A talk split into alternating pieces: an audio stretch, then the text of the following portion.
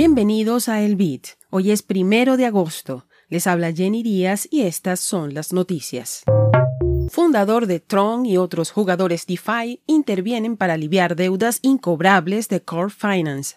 Excedente de reservas de Tether asciende a 3.300 millones y posee 72.500 millones en letras del Tesoro de los Estados Unidos. Bitcoin cae por debajo de los 29 mil dólares en medio del nerviosismo por la situación de Core Finance. Las recompensas por participar en una blockchain de POS cuentan como ingresos imponibles, dice Hacienda de los Estados Unidos. Recuerda que la librería de Satoshi es una comunidad de aprendizaje de Bitcoin y Lightning Network en español. Busca libreriadesatoshi.com para comenzar.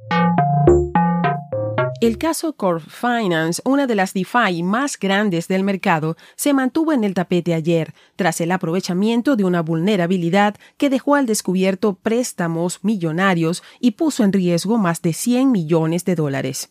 La situación ocasionó que su token CRB perdiera más del 30% de su valor y el temor de que los préstamos tomados por Corf con respaldo en su propio token se volvieran incobrables.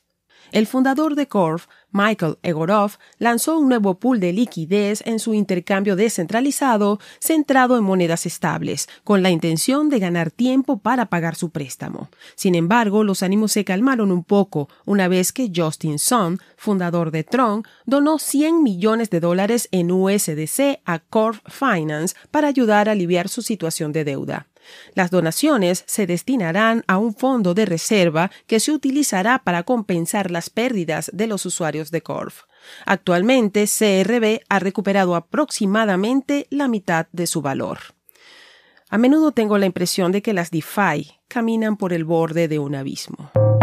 Tether Holdings Limited, empresa que emite la stablecoin USDT, publicó la última acreditación de reservas para su token, según la cual tiene reservas excedentes por más de 3 mil millones de dólares. Las reservas excedentes de Tether son la diferencia entre los activos de la empresa y sus pasivos. En su caso, los activos incluyen efectivo y 72.500 millones en bonos del Tesoro de los Estados Unidos, entre otras inversiones. Los pasivos son los USDT en circulación. El hecho de que Tether tenga reservas excedentes fue interpretado como una buena señal para el mercado de las criptomonedas en general, ya que significa que la empresa está financieramente sólida y tiene capacidad para respaldar los USDT en uso. Buena noticia para los usuarios también. Las turbulencias del sector DeFi como consecuencia de los problemas de Corf Finance parecen haber resentido también el mercado de Bitcoin, que se mantiene por debajo de los 29 mil dólares desde ayer. El token Corf CRB se hundió un 12,5% después de que los fundadores de la plataforma revelaran un préstamo de 100 millones de dólares. Bitcoin, la principal criptomoneda por valor de mercado, cayó más de 1% hasta los 28.767 dólares, alcanzando su nivel más bajo desde el 21 de junio. Ethereum también hizo lo mismo y cayó hasta los 1.860 dólares, su precio más bajo desde el 28 de junio. La Oficina de Impuestos Internos de Estados Unidos publicó recientemente una guía que establece que las recompensas por staking de criptomonedas deben considerarse ingresos impunibles. Esto significa que los inversionistas deben incluirlas como ingresos en sus declaraciones de impuestos.